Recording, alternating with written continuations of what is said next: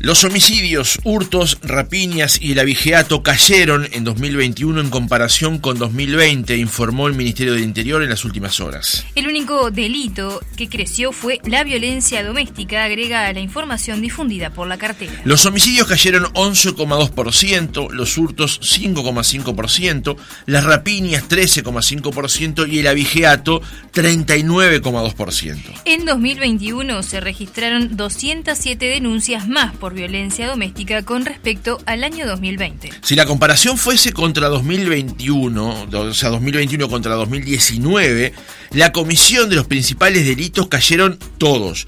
En homicidios la baja es de 23,7%, en hurtos 19,9%, en rapiñas 18,8%, en violencia doméstica 1,3% y en abigeato 36,4%. 2019 fue el último año de la pasada administración.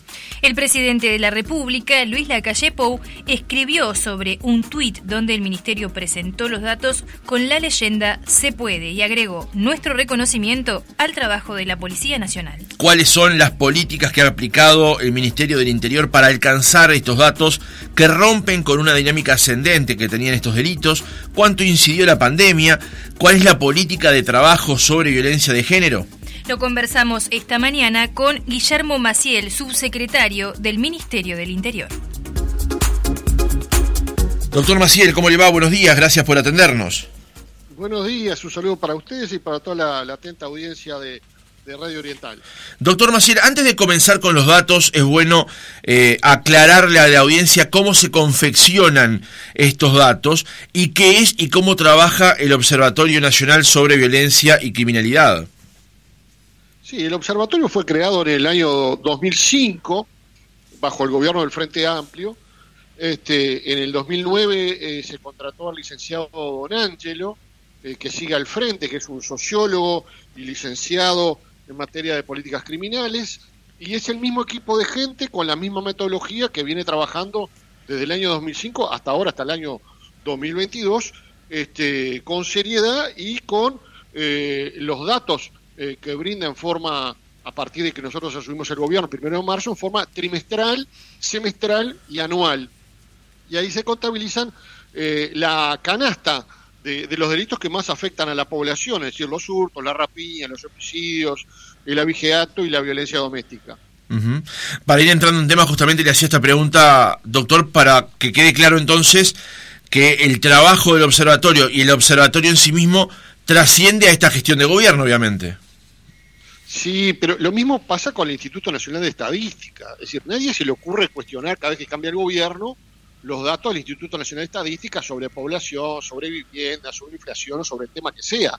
Es decir, hay continuidad en estos organismos que justamente son objetivos, que son absolutamente profesionales, técnicos, y que dan esta información eh, que es tan importante para partir de esos datos observar cuál es la realidad no el relato que se quiere hacer de la realidad, sino la realidad, los datos concretos, para luego implementar las políticas.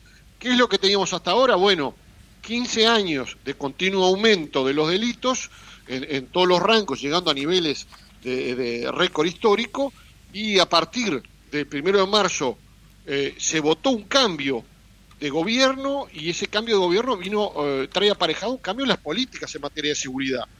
Y entonces, a partir de ahí, vemos ahora dos años consecutivos de resultados en una baja acumulada, consistente, consolidada, en donde no solamente bajaron los delitos, sino que se quebró con esa curva que era siempre ascendente y ahora es a la baja, se quebró con la impunidad, por cuanto hay más personas formalizadas y condenadas por la justicia. Tenemos 2.200 presos más que no fueron a golpear a la puerta de la cárcel para entregarse, es decir, que estaban cometiendo delitos y que la eficacia policial y una mejor conducción policial y, recoger evidencias permitió que la justicia los pudiera eh, condenar. Eh, se quebró con la resignación del que no se podía con la inseguridad, demostrando que se puede bajar los delitos, como ustedes señalaban que, que tuiteó el presidente de la República, y con un combate frontal a la madre de la mayoría de los delitos, que es el narcotráfico, en donde el cierre de bocas de venta de pasta base y, de drogas en general, eh, la captura las incautaciones de toneladas de marihuana, de toneladas de pasta base, de cocaína, como la que tuvimos recién, eh, hace poco en Rivera, hace una semana, de 340 kilos de, cocaína de alta calidad, son golpes al narcotráfico eh, con la premisa que tiene el Ministerio del Interior de no darle un minuto de tregua al delito. Y estos datos indican que estamos en el camino correcto, que hay una tendencia y que el rumbo es este, que hay que profundizarlo, no hay que conformarse con los resultados, sino que hay que tratar de seguir incidiendo sobre los mismos para mejorarle la seguridad a todos los uruguayos. Cuando nos vienen a rapiñar a robarnos, nos preguntan a quién votamos o qué partido político somos. Estamos todos expuestos a la delincuencia y la función del Ministerio Interior es justamente esa, prevenir, disuadir y reprimir el delito. Doctor Maciel, el, recién el diputado Juan Martín Rodríguez, a quien entrevistábamos antes, decía que todo esto cambió, comenzó, entre otras cosas, con aquella reunión del 2 de marzo, en la que usted obviamente participó, donde el presidente de la República, al día siguiente de tomar el cargo, reunió a los jefes departamentales de policía junto con en ese momento el ministro Larrañaga para dar justamente un mensaje diferente al cuerpo policial en la persona de sus jefes. ¿Cuál es el mensaje hoy entonces que baja desde el presidente de la República con respecto al tema seguridad y esa palabra que se ha utilizado en muchos casos que es respaldo? Sí, sin ninguna duda que hay dos hitos fundamentales en la lucha contra el delito. Uno es el respaldo político, eh, que se, fue, se vio en el primer acto de gobierno. El primer acto de gobierno, el 2 de marzo, fue esa reunión que, que usted mencionaba, de la reunión de los jefes de policía con el presidente de la República, donde ese primer día en la torre ejecutiva el presidente, todos los mandos policiales, el ministro, el subsecretario y el director general, recibió del presidente las premisas de esa, de esa actividad policial. Se iba a respaldar a la policía y la policía tenía que dar la cara frente a la ciudadanía, estar en el territorio, es decir, el aumento del patrullaje, cosa fundamental para combatir el delito, y lo más importante, obtener resultados, estar a resultados, como en cualquier gestión. A partir de ahí tenemos mandos policiales más comprometidos, más motivados, a los cuales se les exige resultados. Incluso, eh, recordemos que es la misma policía el primero de marzo que la que era el 28 de febrero, ¿no? que el primero de marzo nació una policía nueva. Son los mismos funcionarios policiales son las mismas jerarquías, pero con una diferente conducción y gestión, donde hay planificación, hay despliegue, hay este, voluntad política, y a eso se le suma indudablemente un respaldo jurídico. ¿Cuál es el respaldo jurídico? Bueno, una herramienta fundamental para el combate del delito como es la ley de urgente consideración. La ley de urgente consideración que le da eh, más delitos al Código Penal, mejoras en el procedimiento del Código eh, del Proceso Penal y para la gestión de la policía. Entonces, si aparecen agravantes para los encubridores de los delitos que ahora van a ir presos, si se pueden registrar vehículos y personas en procedimientos de rutina en busca de drogas, de armas, de objetos robados, si no le damos libertad anticipada a rapiñeros y copadores, si aumentamos las penas para el narcotráfico, si luchamos más fuertemente y se castiga mejor el abigeato, bueno, eso más la eficacia policial contribuye indudablemente a estos resultados no son las únicas medidas. Indudablemente que eh, la creación, por ejemplo, en materia de avigeato, de la Dirección Nacional de Seguridad Rural, el nuevo rol de la unidad aérea policial, eh, con más horas de vuelo, en patrullaje diurno y nocturno, con los cuatro helicópteros y los dos aviones que tenemos, eh, los cierres de más de dos, 2.000 bocas de venta de droga, el abrir seccionales y destacamentos que estaban cerrados, abrimos más de 80 en estos 22 meses de gobierno. La descentralización del PADO y el aumento del patrullaje, bueno, son todas medidas políticas, eh, técnicas, tomadas en conjunto con la dirección de la Policía Nacional, que luego repercuten en estos resultados donde lo que más hay que eh, eh, rescatar y reconocer es el notable trabajo de los cientos de policías que salen todos los días a cumplir con su deber, incluso a riesgo de su propia vida, para garantizar la seguridad de los uruguayos. Y ahí se refleja ese trabajo de los policías en estos resultados.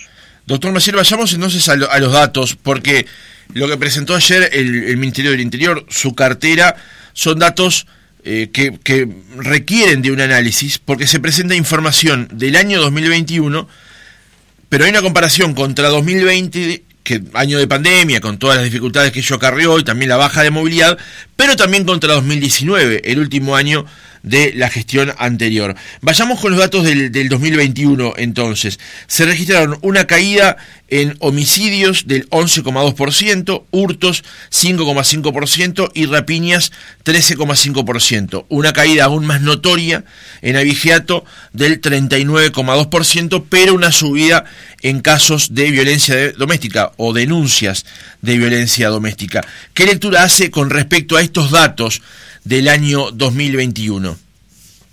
Bueno, que se ha tenido éxito en, en hurtos, rapiñas, homicidios y y que tenemos 200 eh, denuncias más en materia de, violencia doméstica, es un 0,6 y es un tema que preocupa. ¿Por qué? Porque los, el fenómeno de los femicidios, eh, que tuvimos 23 el año pasado, 19 el anterior y 25 en el 2019, es realmente una cosa eh, terrible. Y lo mismo que las denuncias de violencia doméstica donde y mujeres, donde el MIDES, donde el Ministerio de Educación y Cultura, donde el Ministerio de Interior, todos estamos trabajando para visibilizar este problema, para ver qué medidas se pueden adoptar, para contar, como contamos hoy, con excedente de tobilleras para los casos de violencia doméstica en la medida que la justicia disponga la, la colocación de una tobillera. Y estos números también demuestran eh, que se toman las denuncias y que hay más voluntad de las mujeres de denunciar las agresiones de las cuales son víctimas. Y nos parece muy bien que se denuncie, porque la denuncia es lo que muchas veces permite a la justicia y a la policía tomar medidas para evitar eh, males mayores como daños a la integridad física de, la, de las mujeres eh, o incluso la, pérdida de la vida como lamentablemente ha, ocurrido. Maciel, entonces... que, nos preocupa. Sí, disculpe entonces que le, que le corte y le consulto. Entonces, ¿cuál sería un primer diagnóstico que pueden hacer desde la cartera de por qué tomando todas estas medidas? Este dato que usted eh, menciona ahora, que no es menor, que hay un excedente de tobilleras, cuando en realidad en algunas otras ocasiones el Ministerio tuvo que salir a comprar tobilleras y se creía que eso también podía influir en, en, en la baja de este tipo de delitos. ¿Qué primer diagnóstico pueden hacer donde todos los demás delitos logran bajar, pero este no? Bueno, porque es un delito que es intrafamiliar, que es adentro de las puertas del hogar, donde obviamente nosotros no podemos poner, sería imposible, impensable tener un policía adentro de cada hogar para ver si ocurre un fenómeno de esta naturaleza. Es un fenómeno que ha crecido lamentablemente en todo el mundo. Vemos los femicidios y la violencia doméstica que ha aumentado exponencialmente en España, exponencialmente en Argentina, eh, por poner un ejemplo este, europeo y un ejemplo de, vecinos nuestros, eh, en casi todo el mundo este delito es una especie de pandemia, aparte del COVID, el tema de la violencia basada en género.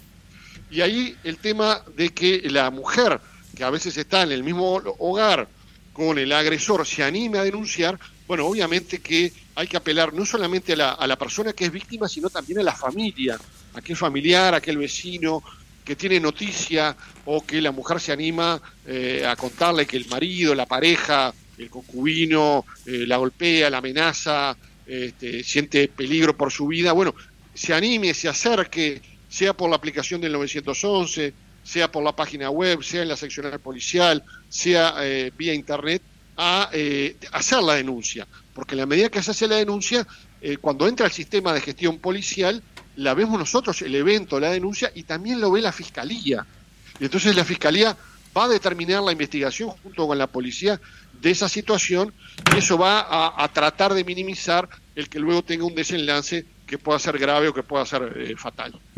¿Hay diferencias, doctor Maciel, entre lo que presenta como dato el Ministerio del Interior y lo que constata Fiscalía, porque se ha manejado en algún momento una posible diferencia o, la categorización de algunos de estos este, delitos. Es una situación curiosa porque nunca en la historia la Fiscalía dio datos de, delitos. Quien da los datos de los delitos históricamente en nuestro país es el observatorio. El, fiscal Gómez lo entrevistaron en un programa de televisión y mencionó que Fiscalía tenía un registro eh, prácticamente cerrando el año, creo que era el 27 o 28 o 29 de diciembre, de 309 homicidios y los datos oficiales que dimos nosotros habla de 300 homicidios. Nosotros eh, señalamos ahí eh, que Fiscalía no hace una depuración de las carátulas eh, de homicidios que entran en el sistema de gestión policial, que lo vemos los dos simultáneamente, el observatorio sí lo hace, entonces en todos los informes del observatorio está la aclaración expresa, no de ahora, siempre se hizo de esa manera, y uno lo puede observar en la página web del Ministerio de las administraciones anteriores, de que el observatorio depure, deja afuera aquellos casos de, legítima defensa, donde un ciudadano en uso de legítima defensa abatió a un delincuente, eh, los delincuentes abatidos por la policía, en ambos casos hay eximente de responsabilidad de acuerdo al Código Penal, las muertes que, que son, eh, aparece algo que parece un homicidio y luego resulta que fue un suicidio, aquellos casos de homicidio culposo, donde por ejemplo en un accidente de tránsito este, se mata a alguien pero no hubo intención de matar. ¿Qué es lo que registra el observatorio? Los homicidios intencionales e ilegales, como se toman en todas partes del mundo. Pero más allá de eso, vamos a, suponer que las cifras de fiscalía, que hoy las estamos chequeando justo con el Ministerio para, para ver si podemos hacer que coincidan las cifras de aquellos homicidios que son intencionales, pero incluso vamos a suponer que fueran válidas las cifras de fiscalía, y en vez de ser 300 homicidios son 309. Así fueran 309, son muchos menos que los 338 del 2020 y los casi 400 del año 19. Quiere decir que incluso con los números de fiscalía, los homicidios, por suerte, descendieron a nuestro país a través de la, de la gestión y el trabajo de la policía eh, eh, y del Ministerio Interior. Doctor Maciel, una nota de eh, los colegas de Subrayado que le hicieron al senador del Frente Amplio, Charles Carrera, él allí cuestiona la cifra de delitos y plantea que eh, el senador justamente hace referencia a que la pandemia provocó una baja de los delitos en todo el mundo y que Uruguay no es la excepción. No lo dice el Frente Amplio, lo dicen diversos estudios académicos que así lo comprueban, afirmó el legislador. Pero además agrega otro punto que es el que me gustaría profundizar sobre él, donde dice que Carrera cuestionó al Ministerio del Interior por decisiones administrativas que a su juicio provocaron una disminución de las denuncias. Acá no hay una política de incentivar las denuncias. Eh, ¿Qué es esto de incentivar las denuncias y esta cuestión administrativa que cita en este caso el senador del Frente Amplio? Eh, Charles Carrera, el senador Charles Carrera, con mucho respeto le digo, no tiene autoridad ni credibilidad para hablar de este tema. Este, cuestiona eh, porque ellos tuvieron malos resultados y fracasaron estrepitosamente, fueron incompetentes y por lo tanto ahora no quiere reconocer que estamos mejor en materia de, seguridad. Y es lógico la frustración y que declare lo que declara. Es decir, por un lado sostiene el tema de la pandemia, que es, eh, eh, el ministro comparó en el día de ayer en la conferencia de prensa eh, un semestre sin pandemia en el 2019 con el segundo semestre del 2021 con movilidad prácticamente a pleno, también bajaron los delitos. Y en el mundo también es falso lo que se sostiene de que los delitos este, con la pandemia bajaron abismalmente. Basta leer el New York Times de ayer. Ayer casualmente el New York Times saca una nota diciendo que en plena pandemia, en el peor momento de la pandemia en los Estados Unidos, los homicidios crecieron un 27% y los delitos violentos un 27, un 25%. Este, pero no solamente en Estados Unidos, en Brasil los asesinatos subieron un 5%, en Chile un 28% y este y en otros países también. Lo que sabemos es lo que ocurrió en nuestro país. Y en nuestro país los delincuentes no hicieron cuarentena. ¿Acaso el burro Pino dijo, bueno, ta, me pongo el tapaboca y ahora no robo más, me cuarenteno por si me agarro COVID? ¿Cerraron las bocas de venta de droga por, por tema de cuarentena? ¿Hubo toque de qué? Ahí se está reconectando la llamada, a ver si retomamos el contacto con, el doctor Maciel. Retomamos el diálogo con el doctor Guillermo Maciel, subsecretario del Ministerio del Interior.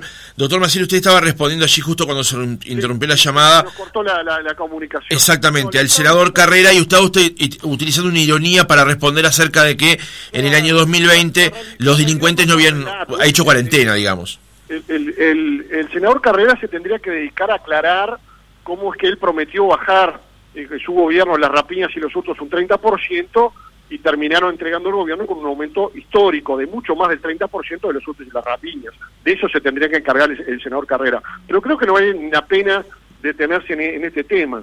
Eh, lo otro que ustedes mencionaban era eh, que se argumentaba también sin ningún fundamento que se desincentiva hacer las denuncias. No, si fuera así, si se estuviera desincentivando a hacer las denuncias, no hubieran aumentado las denuncias de violencia doméstica lo que plantea es que no hay una política de incentivar las denuncias, dice Carrera. Pero si, tenemos las tablets en los patrulleros, si tenemos todos los mecanismos eh, vía web, en la seccional, por la app del 911, eh, para hacer las denuncias, en ningún momento ningún jerarca policial ni político salió a desincentivar a hacer las denuncias. Le estamos, hemos generado confianza a la ciudadanía. Todas las encuestas que se han publicado ponen a la policía como la institución en el, nuestro país con mayor prestigio y con mayor respaldo y confianza de parte de la ciudadanía. Entonces, eh, no hay ningún fundamento para sostener eso, lo cual es absolutamente falso de que se desincentive o que no se incentive a hacer las denuncias eh, a la ciudadanía cuando se comete un delito. Bien, dos últimas preguntas, eh, doctor Masil, para, para cerrar el reportaje. se ha planteado justamente los datos que el Ministerio fue planteando habitualmente con respecto a, los datos del observatorio y a la caída en la comisión de, estos delitos. Eh, ¿Cómo se plantea el trabajo de aquí para adelante el Ministerio también? Porque me imagino que, eh, como en todo, debe haber un núcleo duro de, violencia que debe ser difícil de atender y hacer que, se, que sigan cayendo la comisión de esos delitos. Entonces, ¿cómo se plantea el año para eh, este, este año y que en enero del año que viene le preguntemos ¿Qué es lo que ha pasado con, con el observatorio y con sus datos? Eh, el, el, ministro tiene previsto hacer una reunión de, de, comando del ministerio con todos los jefes de policía para hacer un análisis en profundidad de todos los datos. Nosotros vamos a colgar en la página web del ministerio, como se hace habitualmente, el informe completo del observatorio el día viernes de tarde, para que ustedes tengan mayor información con una discriminación por horario, por días de la semana, por seccionales, por departamento de la evolución de los delitos eh, de los cuales estamos hablando. Este, y esa información la vamos a desmenuzar en un análisis con los jefes de policía y a plantear el desafío que tenemos, que es no conformarnos con los resultados que son buenos y que indican que el camino es el correcto, sino tratar de profundizarlos. Obviamente que lo, que usted plantea eh, que tiene una lógica este, muy sensata, es decir, debe haber algún punto de meseta por cuanto los delitos ni acá ni en ninguna parte del mundo desaparecen en forma absoluta y pasan a ser cero. Es decir, va a llegar algún momento seguramente en que sea mucho más difícil seguir bajando los delitos. Pero bueno, la meta tiene que ser siempre a eh, mejorar esos resultados, los que uno tiene del año anterior, y procurar o hacer lo imposible porque ellos continúen disminuyendo y por lo tanto brindándole mayor seguridad a la ciudadanía. Es la meta y es la obligación por ley del Ministerio del Interior. Maciel, yo le quiero cambiar un poco de tema con respecto a una información que usted mismo dijo durante la entrevista, usted mencionó que había más de más, 1.200 presos más. Y me voy a remitir al tema de justamente la situación en las cárceles. 2.200. Ah, 2.200 presos más me, justamente le quería consultar por el tema de, de, esta superpoblación que tienen las cárceles, eh, e, esta baja justamente en las cifras repercute directamente en este aumento en el sistema, esta presión en el sistema carcelario. Y le, hago la consulta por dos razones, no solamente cómo están manejando esa situación a nivel de presión en este sistema, sino también porque hace unas semanas el ministro del Interior en una conferencia de prensa también mencionaba la dificultad que está teniendo el Ministerio del Interior para el de vacantes. En ese sentido, el, ministro había dicho que se habían eh, abierto un llamado, creo que era para 300 cargos, y le, habían, le había costado llegar a esa cifra, por lo menos con eh, ingresos de Montevideo y de Canelones, y habían tenido que recurrir a departamentos del interior. ¿Cómo están logrando combinar o trabajar sobre esos dos datos? Sí, e, e, efectivamente es así. Eh, tenemos una dificultad para, para llenar la vacante, no hay un atractivo en trabajar en cárceles, este, no, es, no es un tema sencillo tener que trabajar con personas privadas de libertad, este, y por lo tanto, digo, en la medida que, el llamado no cumple con las expectativas y se presenta menos gente, generalmente se inscriben más, pero luego no presentan la documentación, este, o luego cuando van a, al concurso y a la preparación, este, tampoco aparecen para, para cumplir con los requisitos que se, que se requieren. Ahí lo que hacemos es, bueno, vamos a llamar nuevamente a, a, interesados a seguir insistiendo en, tratar de llenar esos cupos que son fundamentales para el Ministerio del Interior. Y simultáneamente lo que eh, tú mencionabas del hacinamiento, las dificultades con mayor población carcelaria, también es correcto, en la medida que la efectividad policial aumenta y se capturan más personas y se consigue la evidencia y la, y la formaliza la Fiscalía y la Justicia las condena, bueno, el éxito de la policía implica la complejidad para el Instituto Nacional de Rehabilitación que tiene que alojar a más personas privadas de libertad. Ahí lo que se ha planificado es eh, como ya lo ha dicho el ministro varias veces, entre Tres Artigas y Tacuarembó, el establecer unos barracones que ya están licitados y se están este, para construir, eh, para desagotar las cárceles del interior, estas últimas tres cárceles que quedan en el centro, que son cárceles muy antiguas y que no tienen posibilidades de rehabilitación, y a su vez eh, hacer tres cárceles nuevas en el predio, el mismo predio en la que hoy está instalada la eh, cárcel de libertad, el penal de libertad, ahí tenemos un predio muy grande donde se van a hacer tres cárceles nuevas, más allá de recuperar eh, módulos que estaban destruidos por motines y por diferentes circunstancias dentro del CONCAR y eh, acabamos de recuperar también la cárcel central, lo cual va a permitir eh, liberar a aquellos presos con problemas psiquiátricos y con problemas este, de esa naturaleza que es psicológica y trasladarlos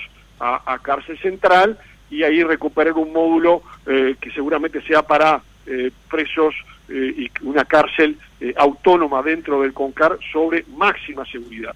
Entonces, no hay otro camino que el de la construcción edilicia de lugares eh, donde alojar en las condiciones dignas este, y la aplicación del plan dignidad que viene dando muy buen resultado eh, de autosustentación en un porcentaje importante, creo que es un 30% de los alimentos que se cultivan hoy, y que permita hacer rehabilitación con hacinamiento y con violencia en las cárceles, seguramente la, rehabilitación eh, conduce al fracaso. Por eso revertir esa situación es parte de lo que el plan dignidad está haciendo eh, una realidad. Doctor Maciel, eh, ahora sí en el, en el cierre. Igual esta siempre es una discusión de, de, la frazada corta o del huevo y la gallina, porque se aumenta el nivel de prisionización y cruje el sistema, pero a la vez ir en una dirección de mayor ataque hacia el delito, digamos, evidentemente va a generar mayores presos, pero también, también genera más tranquilidad en la sociedad.